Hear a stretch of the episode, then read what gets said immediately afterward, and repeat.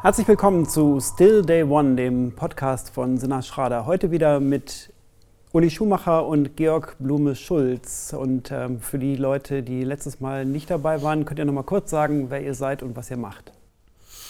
Ja, gerne. Hi, ich bin Uli, ich bin äh, Scrum Master. Ich bin nächsten Monat tatsächlich seit neun Jahren bei Sinna Schrader. Äh, ich habe ja als Entwickler angefangen, ähm, genau, und bin jetzt eigentlich mehr mit agilen Themen unterwegs. Die ganz kurze Zusammenfassung genau. diesmal. Georg Blume-Schulz, Agile Coach und Trainer bei Sina Schrader. Mädchen für alles, wenn es um Prozesse und Anforderungsmanagement geht. Sehr schön, vielen Dank. Schön, dass ihr wieder da seid. Ähm, wir haben letztes Mal sehr viel über Business Value und User Value und solche Dinge gesprochen und äh, da würde ich heute gerne weitermachen und zwar mit einem Thema, das in letzter Zeit irgendwie mehr Aufmerksamkeit zu bekommen scheint, ähm, Value Stream Management. Und äh, das ist irgendwie nach Agile und DevOps so vielleicht der neue heiße Scheiß. Ich weiß es nicht so genau. Seht ihr das auch so? Und falls ja, warum ist das so? Ich finde tatsächlich, es ist der alte neue Scheiß. Also es ist so richtig schön ein zyklisches Ding. Ähm, Value Streams, die kommen tatsächlich, wenn man sich historisch in Anführungszeichen betrachtet, aus dem Lean Management mit. Das ist so das ganze Paket.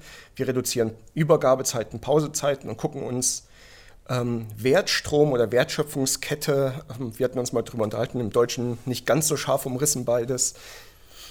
Das guckt man sich an und sagt dann, okay, wir haben hier eine Wertschöpfung und die müssen wir ja irgendwie besser machen und verwalten. Und weil verwalten eher wie Status quo aufrechterhalten klingt, sagt auch der Deutsche dazu Management. Also Value Stream Management ist nichts anderes als das, die bewusste Manipulation und Betrachtung von Wertschöpfungsaktivitäten. Und das ist jetzt gerade wieder neu im Kommen, Gott sei Dank aus meiner Perspektive, weil der Begriff des Wertes sehr, sehr oft benutzt wird, ohne sich darüber Gedanken zu machen, hatten wir beim letzten Mal, was ist Wert? Für wen machen wir das? Was soll das Ganze? Und da nochmal einen dedizierten Fokus drauf zu legen, über die reinen Prozesse hinaus. Also Scrum sagt, wir haben den PO, der wird nach bestem Wissen und Gewissen das Backlog sortieren.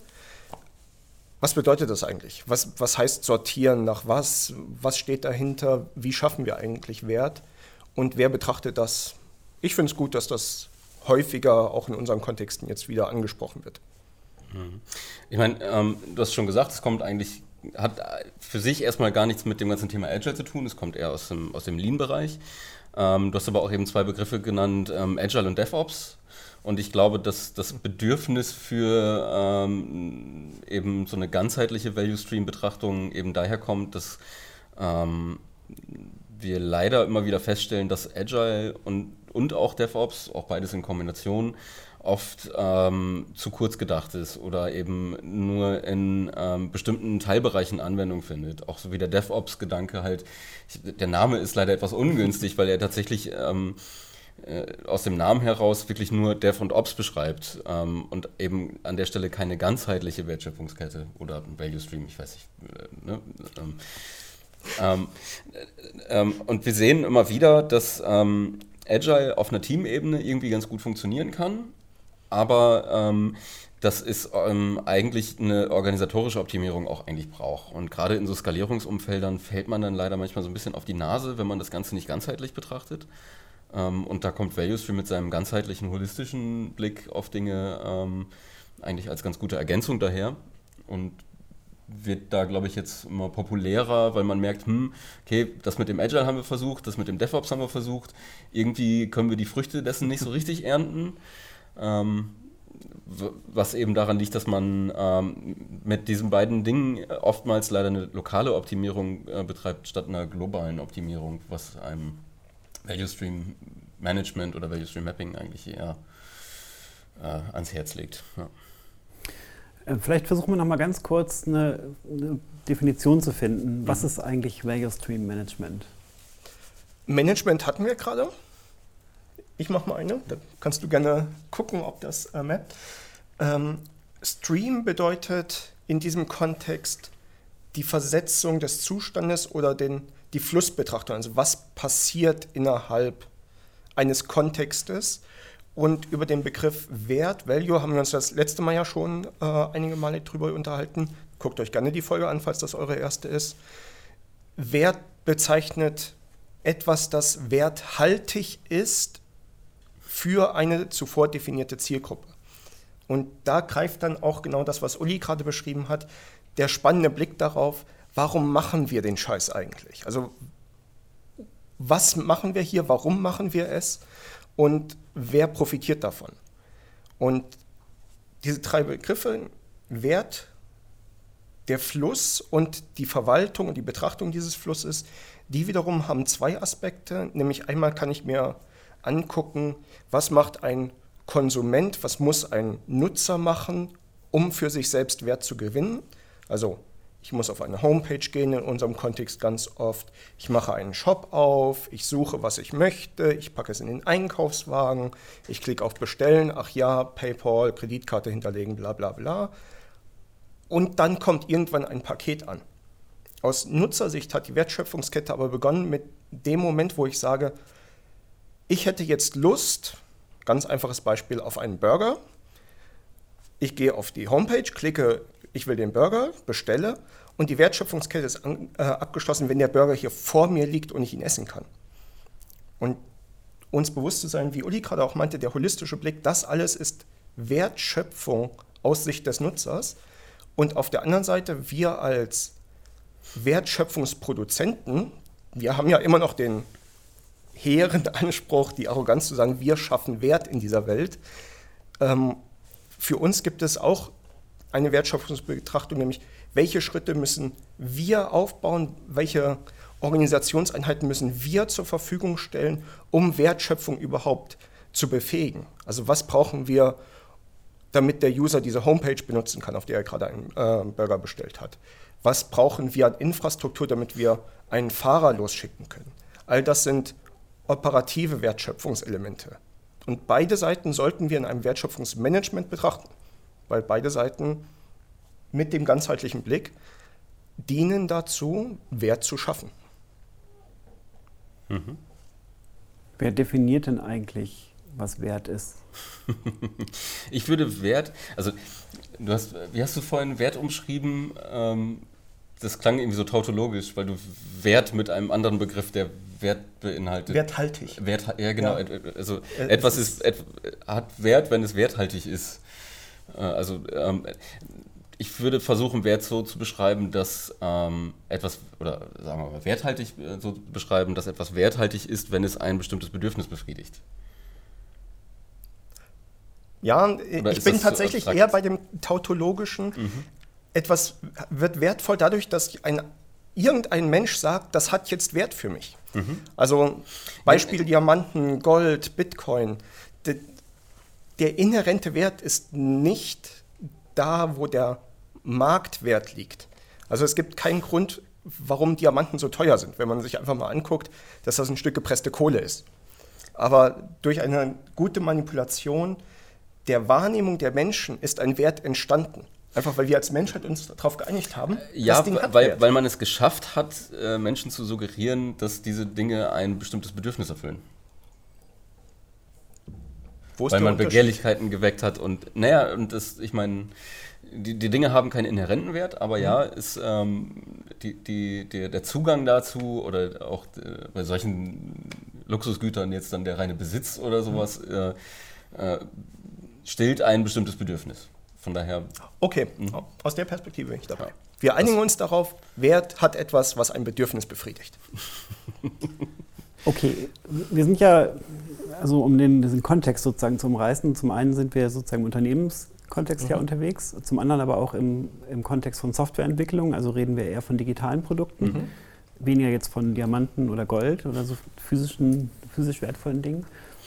Und äh, wenn man sich im, im Unternehmen aus Unternehmenssicht überlegt, was eigentlich wert ist, dann ist das, kann das ja auch was anderes sein. Also es kann mhm. beispielsweise auch, ähm, man kann sagen, uns interessiert nur der Return on Investment oder Shareholder Value oder Customer Experience mhm. äh, oder es gibt eine Unternehmensvision, es gibt vielleicht äh, auch ein Unternehmensethos. Ähm, das sind Dinge, die sozusagen auch Wert mhm. darstellen aus Unternehmenssicht. Äh, oder es geht um Venture Capital, weil ich vielleicht in so einem Wachstumspfad unterwegs bin mhm. und eigentlich brauche ich nur mehr Venture Capital und ich muss daran sozusagen alles ausrichten. Mhm.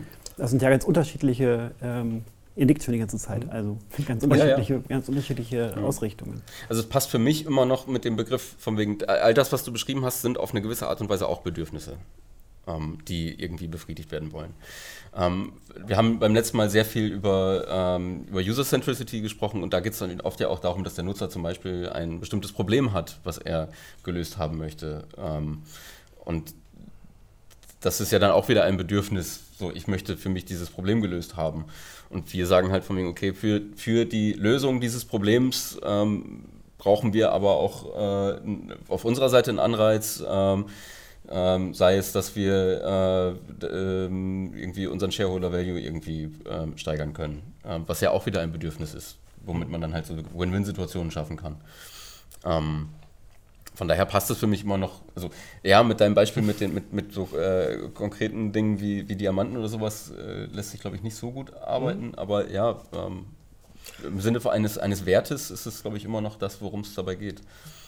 Und tatsächlich finde ich einfach nur dein Beispiel, ich möchte als Unternehmen ethisch auftreten, ich möchte gerne von jeder Einzelinitiative kurzfristigen Profit haben, also einen positiven Return on Invest aber auch den langfristigen Wert meiner Firma, wie sie im Shareholder Value repräsentiert wird, steigern. Das sind keine Oders, das sind meistens Und-Verknüpfungen. Und das ist der Grund, warum wir Wertschöpfung managen müssen. Weil es nicht reicht zu sagen, ich möchte am meisten Geld verdienen, ich möchte das möglichst ethisch machen, ich möchte die beste User Experience haben, ich möchte auch die glücklichsten User auf der Welt haben. Haben wir ein paar Mal gehabt, das extreme Beispiel. Meine User wären sehr, sehr glücklich, wenn ich ihnen Autos schenken würde. Das, so glücklich kann ich sie aber nicht machen, weil alle anderen Sachen, denen ich Wert beimesse, darunter leiden würden. Das heißt, ich muss bewusst als Unternehmen damit umgehen, zu sagen, hier muss eine Balance herrschen. Und dann sind wir nicht mehr bei dem Lean-Begriff der Wertschöpfungskette, wo es wirklich mehr darum geht, die Schritte zu betrachten und die Übergänge zu betrachten, um etwas was für jemanden ein Bedürfnis befriedigt, herzustellen oder eine Website zur Verfügung zu stellen, ein Feature zur Verfügung zu stellen, sondern dann sind wir ganz tief im Wertschöpfungsmanagement, wo es darum geht, zu priorisieren, zu sortieren, zu sagen, welcher Initiative messe ich jetzt mehr Wert bei? Dieser Podcast, wie viel Energie können wir in diesen Podcast stecken, verglichen damit, dass wir unsere Kolleginnen und Kollegen begleiten, dass wir beim Kunden unterwegs sind und dort etwas machen. Das sind einfach Abwägungsentscheidungen. Okay, also zum Value kann man wahrscheinlich noch eine ganze Menge sagen. ähm, das zweite Wort mhm. ist Stream, also Fluss mhm. sozusagen, Fluss von Wertfluss. Mhm. Ähm, ich denke ja im, im, Grunde sofort an Wasserfall, weil das ist ja auch ein Fluss, der halt irgendwo mhm. eine Kante runterfällt. Und denke, hm, wieso sind wir jetzt wieder plötzlich bei linearen, ähm, bei linearem Denken? Das schönste Beispiel, das ich dazu gelesen habe bis jetzt, ist ein Krankenhaus. Weil man Wertschöpfung einfach betrachten kann als ein Fluss von Zuständen. Also lineare Betrachtung muss ich deshalb vornehmen, weil wir ganz, ganz philosophisch gesagt haben, Zeit haben. Und die vergeht nun mal linear.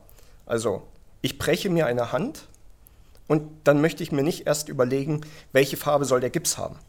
Das funktioniert nicht, sondern ich weiß, Hand gebrochen, Krankenwagen anrufen, ins Krankenhaus kommen. Es wird die Triage gemacht, um zu gucken, wie schlimm ist es tatsächlich. Es wird eine Erstbehandlung durchgeführt, dann wird ein Folgebehandlungsplan erstellt oder irgend sowas und so weiter und so fort. Irgendwann wird die Rechnung bezahlt. Und diese Kette an Erlebnissen, auch wenn wir sagen, wir arbeiten agil, wir arbeiten inkrementell, so haben wir doch den Anspruch, ein releasefähiges Produkt zu erschaffen, etwas, was ein Endnutzer verwenden kann.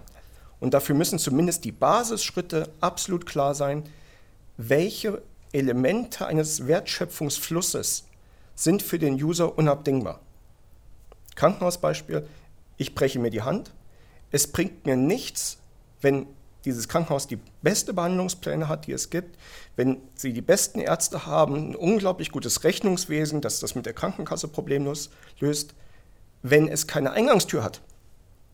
Ich stehe vor diesem Gebäude und weiß, dahinter sind die besten Ärzte der Welt und ich habe einen gebrochenen Arm und darf nicht rein. De deshalb muss ich holistisch alle Elemente dieser Wertschöpfung betrachten, um mich bewusst für und gegen Einzelaspekte entscheiden zu können. Hm.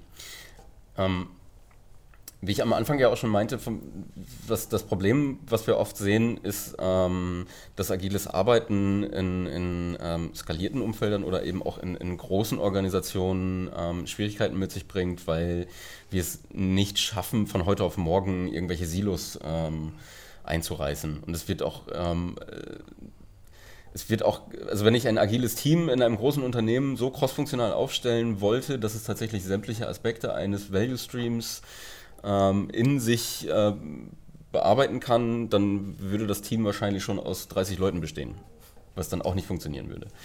Ähm, ne? Wenn man jetzt guckt, Value Stream so von klassisch gesehen aus dem, aus dem Lean, was eher eben so ein Produktionsbereich ist, von der Bestellung bis zur Lieferung. Ähm, da sind so viele Abteilungen, einzelne Silos eben involviert, ähm, wo ich ähm, den, diesen, wo der Handover nicht, ähm, nicht auszubauen ist. Ähm, wo ich eben diesen Informationsfluss, diesen, diesen auch teilweise Güterfluss oder eben, ich weiß gar nicht, wie man das bei uns in der Softwareentwicklung tatsächlich mit einem schönen Begriff umschreiben würde. Wertefluss. Ja. Also äh, es ist ja. tatsächlich, wir ja. sind wieder bei der Tautologie, wir reden deshalb so viel von Wert, weil es das ist, was uns am Leben erhält, als Softwarelieferanten, mal ganz profan gesagt. Mhm. Wir haben auf der einen Seite den Endnutzer, der Wert haben möchte, der ein Bedürfnis befriedigt haben äh, möchte. Auf der anderen Seite haben wir als Dienstleister ein Wertbedürfnis, das befriedigt werden muss. Wir wollen Vorzeigeprodukte bauen, wir wollen unsere Rechnungen bezahlen können, wir wollen, dass unsere Kolleginnen und Kollegen glücklich sind, damit sie auch weiterhin mit uns zusammenarbeiten. Und unsere Auftraggeber haben natürlich auch sehr, sehr starke und berechtigte Bedürfnisse. Ganz oft, weil wir eher mit den Marketingabteilungen auch zusammenarbeiten, trifft das Interesse, einen Brand, eine Marke gut zu vertreten, auf das Interesse, möglichst saubere und einfache User Experience zu gestalten. Dieser Konflikt muss moderiert werden. Ich kann keine reine Werbeseite bauen, weil dann der Nutzer sie gar nicht mehr konsumieren würde. Ich kann aber auch nicht einfach sagen, die Interessen und das, wo unsere Auftraggeber den Wert sehen, das ignoriere ich jetzt. Also auch da wieder Wertschöpfung als Fluss von verschiedenen äh, Handlungen, als Fluss von verschiedenen Eigenschaften muss gemanagt werden, damit wir überhaupt in der Lage sind, etwas zu bauen, womit alle Beteiligten zufrieden sein können. Hm. Und das Ziel dessen ist aber ja nichtsdestotrotz eine, eine, eine Verkürzung dieses Flusses. Also auch wenn es jetzt unter Umständen nicht so zyklisch ist, wie, wie wir das oft bei agilen ähm, Dingen haben, geht es ja trotzdem darum, auch ähm, in unserer Welt zum Beispiel eine Time to Market ähm, zu optimieren um ähm, Liegezeiten zu reduzieren. Das kommt jetzt wieder so klassisch aus der Produktion oder sowas, aber das, auch das haben wir in unserer ähm, Entwicklungstätigkeit ja auch immer wieder. Ähm, dass ähm, bestimmte Anforderungen ähm, einfach erstmal eine ganze Ecke äh, rumliegen und, und schon so ein bisschen Staub sammeln, bis sie dann tatsächlich irgendwie erstmal umgesetzt werden können. Ähm, es gibt dann auch mal so ein bisschen die, die Wahrnehmung, da muss ich ein bisschen aufpassen, weil ich unter Umständen ein bisschen voreingenommen bin mit so einem Entwicklerhintergrund, aber man wird als Entwickler immer mit so ein bisschen damit ähm, konfrontiert, mit von wegen so, ihr programmiert nicht schnell genug. Haben mit diesem Berg an Anforderungen so und ihr programmiert nicht schnell genug.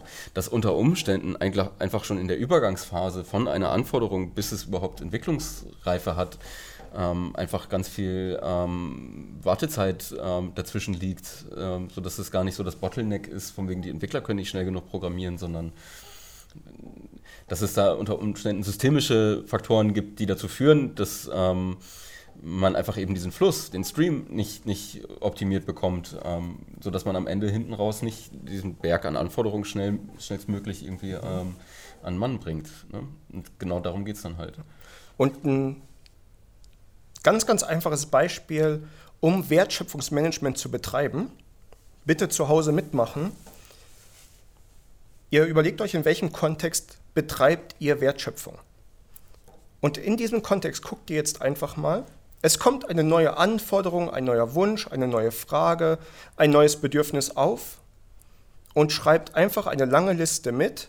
Ihr lauft, ich nenne das Ding jetzt als Paket Anforderung, ihr lauft dieser Anforderung hinterher und schreibt jede Station auf, die diese Anforderung durchläuft. Dann habt ihr eine lange, lange, lange Liste an Tätigkeiten, die operativ passiert sind, von dem Moment, wo irgendjemand diese Anforderung hatte, zum ersten Mal im Kopf wahrscheinlich, bis zu dem Zeitpunkt, wo diese Anforderung erfüllt wurde. Und das bedeutet nicht, dass sie bei uns als Dienstleister angegangen, äh, eingegangen ist. Das bedeutet nicht, dass wir endlich die Programmierer, diese Lahmärsche, fertig sind mit Arbeiten, sondern das bedeutet, dass diese Anforderung wirklich live vor Endnutzer ist oder der Manager das Ergebnis seiner Frage hatte oder, oder, oder. Und wenn ich diese lange Liste an Tätigkeiten habe, die passiert sind, das ist schon der Value Stream, der operative Value Stream. Ich kann dann noch dazu schreiben, wie lange hat jedes Element gedauert und wie lange hat die Wartezeit zwischen zwei Elementen gedauert. Ich nehme mal mein Beispiel von vorhin. Der Georg überlegt sich, er möchte mit Uli einen Burger essen. Die Anforderung ist entstanden. Jetzt denke ich aber noch zehn Minuten drauf rum oder doch lieber Nudeln. Und erst wenn ich zu Uli gehe und sage, hey Uli, wie wäre es, wenn wir was essen gehen, ist der erste Schritt gegangen. Und der nächste ist dann, wir diskutieren hin und her, wohin. Und der nächste ist dann, wir gehen los. Und der nächste ist dann, ja, aber ich habe noch ein Meeting, ich muss noch einen Podcast aufnehmen, wie wäre es in zwei Stunden? Wartezeiten. Und dann habe ich eine lange, lange Liste an Tätigkeiten und Wartezeiten. Und diese Wartezeiten, das ist das, wo man sehr, sehr leicht ran kann. Das tut überhaupt nicht weh, die anzugucken und sich zu überlegen, okay, von dem Moment, wo ich die Idee hatte, Burger essen, bis ich Uli zum ersten Mal angesprochen habe, sind drei Stunden vergangen, weil ich irgendwas anderes im Kopf hatte. Habe ich vielleicht irgendeine Möglichkeit, Uli asynchron anzupingen und zu sagen, hey, wollen wir nachher was essen gehen? Diese Wartezeit ist auf einmal extrem äh, reduziert worden. Dafür ist seine Antwortzeit ein bisschen hochgegangen. Ist ein Trade-off. Ich kann meine Anfrage sofort losschicken, aber er muss das ja sehen und noch antworten. Aber insgesamt die Zeit ist runtergegangen. Kein Mensch hatte mehr Arbeit und wir haben schneller eine Entscheidung. Und dann haben wir auf einmal Wertschöpfungsmanagement betrieben mit einem unglaublich trivialen Beispiel. Ein mhm. realistisches Beispiel ist es, dass ein äh, Chief Marketing Officer sich überlegt, hey, ich möchte das Brand überarbeiten. Wir sollten nicht mehr rot als Markenfarbe haben, sondern wir machen jetzt mal grün.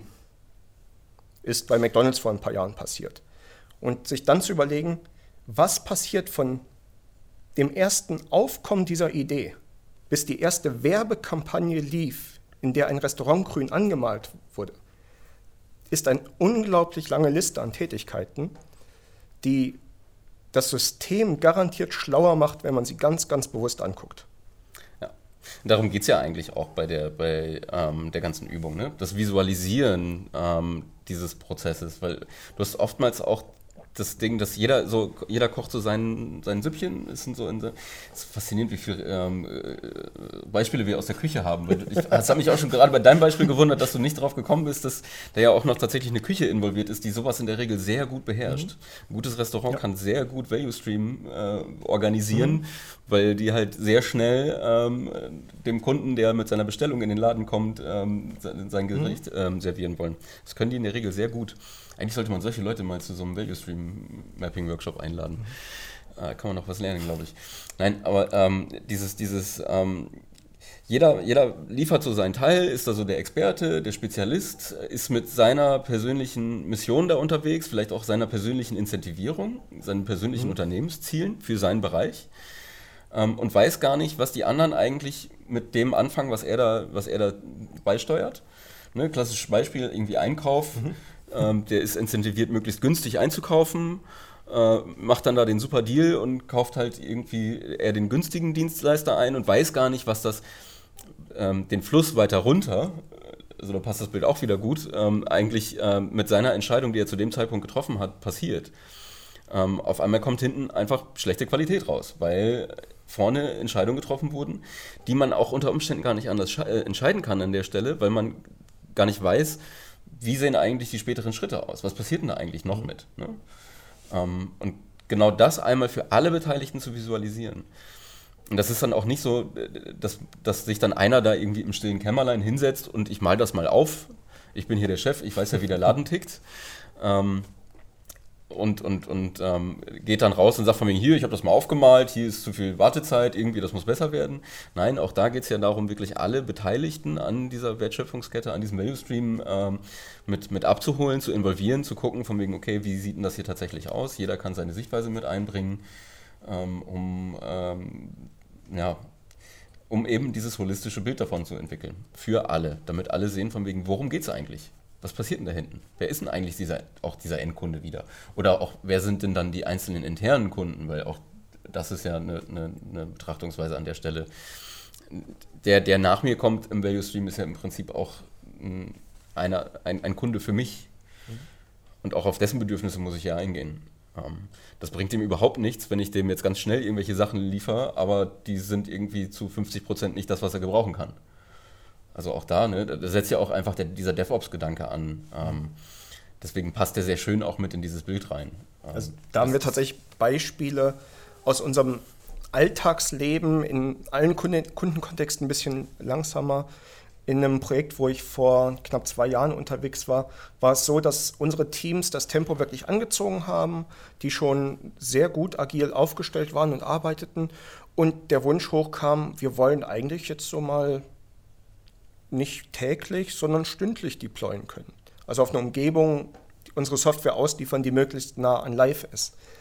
Wo wir auf Kundenseite aber tatsächlich mit einer Umgebung zusammengearbeitet haben, die es eher gewohnt war, maximal einmal im Quartal zu releasen.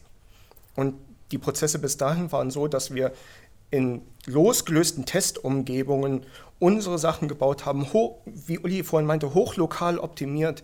Wir waren schnell, wir waren die geilsten, wir waren effizient und keiner hatte was von außer uns. Also es war wirklich bei uns intern extrem effizient, aber erst der Dialog mit dem Kunden, was können wir machen, damit ihr schneller die, unsere Pakete wirklich live stellen könnt und da gemeinsam hinzugucken auf diesen Aspekt der Wertschöpfung hat dazu geführt, dass wir zumindest in der Lage waren, alle zwei Wochen dann zusammen zu releasen. Und wir wurden nicht schneller dadurch. Aber die Sachen, anstatt mal drei Monate einfach in der Schublade zu liegen, haben maximal zwei Wochen in der Schublade ge äh, gelegen. Und danach waren sie konsumierbar. Und Wert mhm. wurde gesteigert. Du hattest auch vorhin noch diese Frage mit dem von wegen, okay, ähm, das ist doch jetzt wieder so linear, das klingt doch schon wieder so sehr nach Wasserfall. Ähm, ich meine, auch Wasserfall wird auch immer zu hart verteufelt mit ähm, in sich geschlossenen Stationen, wo halt andere Leute keinen, keinen Zugang dann haben. Ne? Also Klassiker von wegen, die Kreation sitzt da und, und ähm, denkt sich aus, wie das nachher aussehen könnte, ohne überhaupt mal mit, mit dem Entwickler zu reden, dem das nachher auf den Tisch geknallt wird und der darf es dann umsetzen. So ist es ja auch nicht unbedingt. Aber einfach eben die Auseinandersetzung damit, von wegen, was sind die einzelnen Bedürfnisse von, von diesen jeweiligen Stationen, die ähm, äh, sicherlich in einer, in einer, vor allem in der Produktion halt eine gewisse Berechtigung haben. Und Softwareentwicklung, das ist auch immer so, das, da wird sich immer drüber gestritten, von wegen, okay, ist halt Entwicklung, ist das jetzt eher eine, eine, eine Konstruktionsarbeit, ist das eher, hat das eher was mit, mit äh, Gärtnerei zu tun als mit, mit äh, Engineering oder was ist denn das überhaupt? Ähm, das ist ja nicht wie von wegen, ich, ich ich mache jetzt mal äh, einen Blueprint für, für ein Auto und dann gebe ich den an, an die Fabrik und dann wird das halt in, in, in Masse produziert. Ne? Das ist, ist immer schwer zu beschreiben, ähm, was die Eigenarten von Softwareentwicklung eigentlich auch für die Arbeit bedeuten. Ähm, aber es ist trotzdem schon sehr ähnlich wie so ein Produktionsprozess an vielen Stellen. Und ähm, genau dieses Zusammenspiel, was man bei, bei, bei agilen Teams, mit crossfunktionalen Teams irgendwie versucht anzugehen, äh, ist gerade in dem Bereich halt eben die, die Betrachtung dessen, wie sieht eigentlich das Zusammenspiel aus. Ich würde gerne nochmal dieses Restaurantbild aufgreifen. Ähm, ich hatte vorhin den Gedanken, was wir eigentlich gemacht haben, wir haben sozusagen mit, dem, mit, mit der Einführung von agiler Softwareentwicklung quasi die Küche beschleunigt. Also da mhm. ging das plötzlich viel, viel schneller alles und dann war aber der Kellner überfordert weil Aha. nämlich äh, der konnte das gar nicht mehr so schnell rausbringen auf die Tische und mhm. deswegen hat man halt im Grunde dann DevOps erfunden, damit man sozusagen auch schneller servieren kann, mhm. was, was in der Küche alles gebaut wurde. Und dann, nachdem das erledigt war, sozusagen war die, die Feststellung plötzlich, okay, aber jetzt haben wir davor und dahinter noch ähm, neue Flaschenhälse und deswegen müssen wir jetzt quasi im nächsten Schritt uns nochmal das größere Bild angucken und dann landen mhm. wir eben bei sowas wie Value Stream Management und, und solchen Fragen. Ist das, ihr nickt die ganze Zeit, ist das ja, so? Doch. Mhm belastbares Bild. Würde ich mitgehen. Vielleicht noch mit der Ergänzung, man kann beliebig weit reinzoomen bis zum Dialog selbst von zwei Personen in der Küche. Und auch da nochmal hingucken mit diesem Blick auf die Wertschöpfung. Also verwendet wird mhm. es genauso, wie du beschrieben hast. Ich würde nur gerne noch den Appell nachschicken, behaltet das holistische Blick. Also das ist so wie ein Fraktal. Es funktioniert im Großen und wenn ich reinzoome, funktioniert es immer noch. Das ist einfach nochmal eine andere Art zu denken. Ja. Und nicht jeder Value Stream ähm, ist wirklich so linear von, von, von dieses klassische Beispiel von Bestellung zu Lieferung. Ähm, es gibt auch unterschiedliche Arten von Value Streams. Es gibt auch so Supporting Value Streams, die tatsächlich eigentlich nur innerhalb ähm, äh, eines Unternehmens dann irgendwie ablaufen. Ähm, äh, was weiß ich, zum Beispiel unser User Helpdesk. Und du hast vorhin den Einkauf als Beispiel genannt. Mhm wenn man in den Einkauf reinzoomt bei unseren Kunden, sind das oft hochkomplizierte Abläufe, denen die Leute unterworfen sind, mhm. wo auch ganz klar geguckt wird, so viel Geld dürft ihr ausgeben, so viel Geld habt ihr ausgegeben, wie gehen wir damit um? Da ist dann Wertschöpfung auf einmal lokal auch nochmal betrachtet was komplett anderes. Wir kapseln das weg als Wertschöpfung oder kapseln es weg als agiles Team, aber auch da drin finden hochkomplizierte Prozesse äh, statt. Genau, also das kann auch manchmal sein, dass das eigentlich eher so ist wie, wie, wie ein echter Fluss auf der Landkarte mit mhm. ganz vielen Abzweigungen und Zuströmen und bis er dann irgendwann ins, ins, ins Meer mündet und dann mhm. ja. Nur vergessen sollte man nicht, es kommt aus dem Manufacturing, also aus wirklich linearen Abläufen. Zwischen zwei Großmaschinen kann man ganz klar gucken, wie groß ist der Lagerbestand davor? Wie äh, lange ist die Verarbeitungszeit? Wie lange sind die Wartezeiten? Und eine Tendenz zu sagen, Lagerzeiten und Wartezeiten immer auf Null zu reduzieren, kann auch gefährlich sein, weil dann hat man keine Puffer mehr. Also wir, sind, wir arbeiten mit Menschen, nicht mit Maschinen und schon Maschinen haben Varianz. Also wenn der Georg einfach mal einen schlechten Tag hat und Null performt, wenn wir eine Wertschöpfungskette 100% optimiert hätten, würde ich dann auf einmal das System nach mir komplett langsamer machen. Weil die warten ja stündlich auf das, was auch immer ich produzieren würde. Und da ist das gefährliche Element des gesunden Menschenverstand gefragt. Weil der ist meistens nicht sehr gesund und auch nicht sehr verständlich. Aber deshalb, wie Uli meinte, kommt man zusammen und spricht darüber und guckt, was können wir machen und wo sind Optimierungen tatsächlich sinnvoll und wo sollte man besser sagen, okay, hier müssen wir einfach ein bisschen Toleranz drin haben. Wir haben ja in den letzten Folgen sehr viel über Skalierungsfragen mhm. gesprochen, wie, wie Softwareentwicklung oder agile Softwareentwicklung eigentlich skaliert. Und ähm, mit Value Stream Management kommt da jetzt nochmal ein neuer Blinkwinkel dazu, mhm. nämlich der nach Flaschen, Flaschenhälsen, die äh, quasi außerhalb liegen, also gar nicht innerhalb der Softwareentwicklung mhm. selber, was mich zu der Frage bringt, ob nicht da tatsächlich die eigentlichen Skalierungsprobleme liegen. Gar nicht so sehr darin, wie man sozusagen Entwicklungsteams mhm. skaliert, sondern eher darin, wie man das im gesamten System halt vernünftig ähm, so aufstellt, dass es als Gesamtsystem dann mhm. skaliert. Uli hat es ja vorhin schon gesagt, die Softwareentwickler sind immer zu langsam. Aber wenn wir mal davon ausgehen, dass das nicht so ist, weil es ist nicht so, dass dieses eine Element das äh, Kernproblem ist, wir optimieren als Dienstleister oft in unserer Insel, nämlich eben das, wo wir die Kontrolle haben. Und dank dieser Diskussion nach Wertschöpfungsketten wird, genau wie du, Martin, gerade beschrieben hast, mehr nach links und rechts geguckt.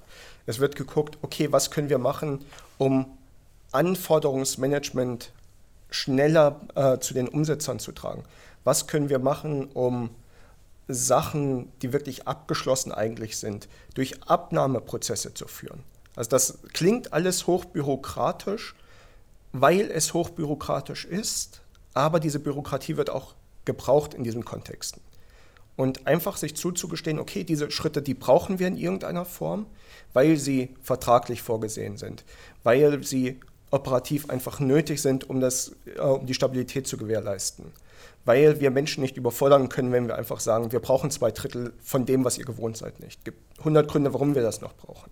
Aber dann einfach hinzugehen und zu sagen, okay, wir machen das erstmal weiter, aber lasst uns gucken, wie wir es angenehmer, effizienter und einfach für alle Beteiligten besser gestalten können, ohne dass die Wertschöpfung leidet. Das ist auf jeden Fall, genau wie du beschrieben hast, ein sehr, sehr jetzt in der Softwareentwicklung bei uns neu aufkommende Diskussion mit den Kunden in den letzten, ja, ich würde sagen, zwei, drei Jahren und ein Trend, den ich sehr, sehr positiv bewerte. Hm. Da spielt für mich auch tatsächlich dieser Wandel rein, das Unternehmen heutzutage, es ist ja auch schon ein alter Hut, dass Unternehmen jetzt verstehen, dass eigentlich jedes Unternehmen heutzutage irgendwie in äh, irgendeiner Art und Weise ein IT-Unternehmen ist. Oder dass halt Software so äh, allgegenwärtig ist, auch in, in, in eigentlich mit jedem unserer Kunden so eine zentrale Rolle eigentlich eingenommen hat, dass es keinen Sinn mehr macht, irgendwie so seine IT-Abteilung im Keller sitzen zu haben, die dann irgendwie einfach nur produzieren sollen, äh, ne? sondern dass die eigentlich wirklich auf, auf jeder Ebene ähm, dabei sein müssen, um ähm, die Bedürfnisse auf den Ebenen tatsächlich zu verstehen, ähm, um dem überhaupt gerecht werden zu können. Das Punkt. ging mir gerade nur durch den Kopf dabei, weil das mhm. auch das ist ja durchaus ein, ein, Wandel in der Unternehmenswelt und eine Erkenntnis, die halt unglaublich wichtig ist dafür. Und dann geht es halt nicht mehr nur um irgendwie die Softwareentwickler, ja, die sitzen dann wahrscheinlich noch irgendwo zusammen und entwickeln Software, aber die so getrennt zu betrachten als irgendwie so, so ein weiterer Dienstleister in dem Sinne, als dass das auch nur eine Station ist, das funktioniert irgendwann nicht mehr so richtig. Ich denke, also, dass Value Stream Management auch deshalb gut in die Zeit passt, weil es da um die Frage auch nach dem Warum geht. Mhm. Und äh, Warum heißt ja jetzt neuerdings Purpose. Viele Unternehmen fragen sich danach. Mhm. Und äh, ja, und deswegen ist das eben so ein, so ein, Thema, was jetzt irgendwie auch gerade in der Luft liegt mhm. und das sich damit ganz gut verbinden lässt. Mhm. Ja, und gerade diese Frage nach dem Warum auf der einen Seite dieses Wert definierenden Purpose. Auf der anderen Seite bedeutet Wertschöpfungsbetrachtung auch Rechenschaft. Also ich als Management, als Upper Management oft, bin auf einmal Rechenschaft meinem Unternehmen gegenüber schuldig. Weil ich mache ja transparent, wie Wertschöpfung aussehen soll, wie, welche Art von Form von Wertschöpfung ich betreiben möchte. Und das öffnet den Dialog einfach für alle Beteiligten die daran beteiligt sind, zu sagen, Beteiligten, die beteiligt sind, clever, ähm, für alle Beteiligten zu sagen, ja, okay, verstehen wir, aber dieses Element davon, das macht doch gar keinen Sinn.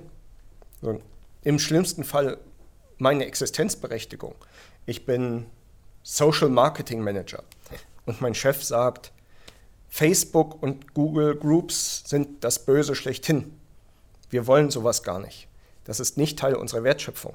Dann ist mein Manager mir gegenüber auf einmal einen Dialog schuldig, um zu sagen, okay, wo ist mein Beitrag zur Wertschöpfung in diesem Unternehmen? Mit dem Thema, ähm, ähm, da, da, sieht man auch sehr stark die, die, die, die wieder die, die Wurzeln, also wo kommt mhm. äh, ähm, Value Stream, die ganze Value Stream-Geschichte her, Lean und es geht halt um, um das Reduzieren von, von Überflüssigen, um jetzt nicht das Wort Waste zu benutzen, was dann gerne irgendwie schlecht ins Deutsche mit Abfall übersetzt wird. Äh, nee, aber äh, das Verschwendung, ja, aber es ist auch Verschwendung, es ist äh, Waste. Ja, okay. Letztes, ich lese gerade ein sehr interessantes Buch von einer ähm, japanischen Übersetzerin, äh, Lean auf gut Deutsch, weil sie halt sagt, von wegen im Deutschen haben wir das Problem, dass wir ähm, den ganzen Lean-Kram nur äh, mittelbar über, das, über englische Übersetzungen mitbekommen.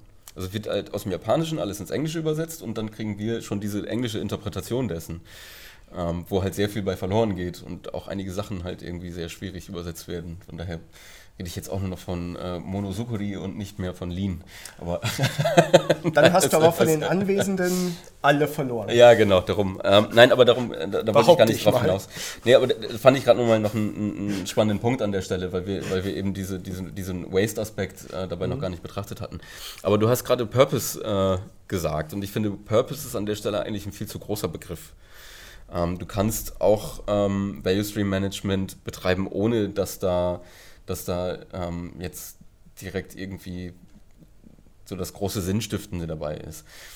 Das ist für mich irgendwie eine Stufe zu groß. Ich finde, Purpose ist halt, ja, das, das geht für mich dann schon mal eher in die, in die ähm, Religionsrichtung fast schon. Ähm, das ist, für mich ist es einfach ein zu großer, zu schwerer Begriff.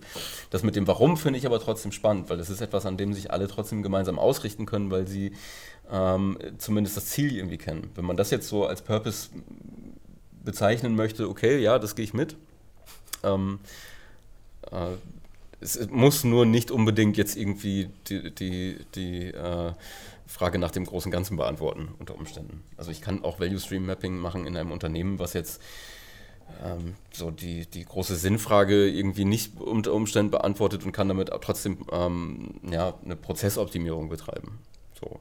Ähm, solange, aber ja, dieses, dieses Alignment aller Beteiligten, das, das gehe ich auf jeden Fall mit, das, das spielt da eine große Rolle. An der Stelle vielleicht ganz, ganz kleine Begriffserläuterung. Uli spricht die ganze Zeit von Value Stream Mapping, Martin von Value Stream Management. Management, die Verwaltung und Betrachtung mhm. der Wertschöpfungskette. Mapping tatsächlich der Vorgang, den Wert, die Wertschöpfung sichtbar zu machen und aufzuzeigen. Ja, also Wobei, sehr, sehr ähnlich. Wo, ja, das, das eine ist für mich ein, ein Tool mhm. für das andere. Ne? Also, mhm. um vernünftig Value, für das Management. Für, um vernünftig Value Stream Management betreiben zu können, brauche ich erstmal vernünftiges Value Stream Mapping. Mhm. Ja. Ja. Genau, das sagt auch, glaube ich, die reine Lehre des Value Stream Managements, also dass man das auf das mhm. Mapping da nicht verzichten kann, ansonsten ist es nämlich ziemlich, ist man ziemlich im Ungewissen. Ja, und dann rät man einfach und hat den alten Riten einen neuen Namen gegeben. Ja. Ob das hilft? Ja. Nein! Vielleicht holt man sich dann auch noch einen Value Stream Manager ins Haus. ne, das ist so wie wenn man einen Architekt bestellt, aber der darf nicht zeichnen. Äh, mhm. ne, das macht auch keinen Sinn. Da sind dann aber eher die Beratungsunternehmen gefragt und weniger wir als Umsetzungshaus. Wunderbar. Ich ähm, danke euch. Das war wieder super spannend. Ähm, ich habe auch schon wieder Fragen im Kopf, für die nächste Runde quasi. Aber für heute ähm, reicht es erstmal. Herzlichen Dank und ja, bis zum nächsten Mal. Vielen ja, Dank. Danke.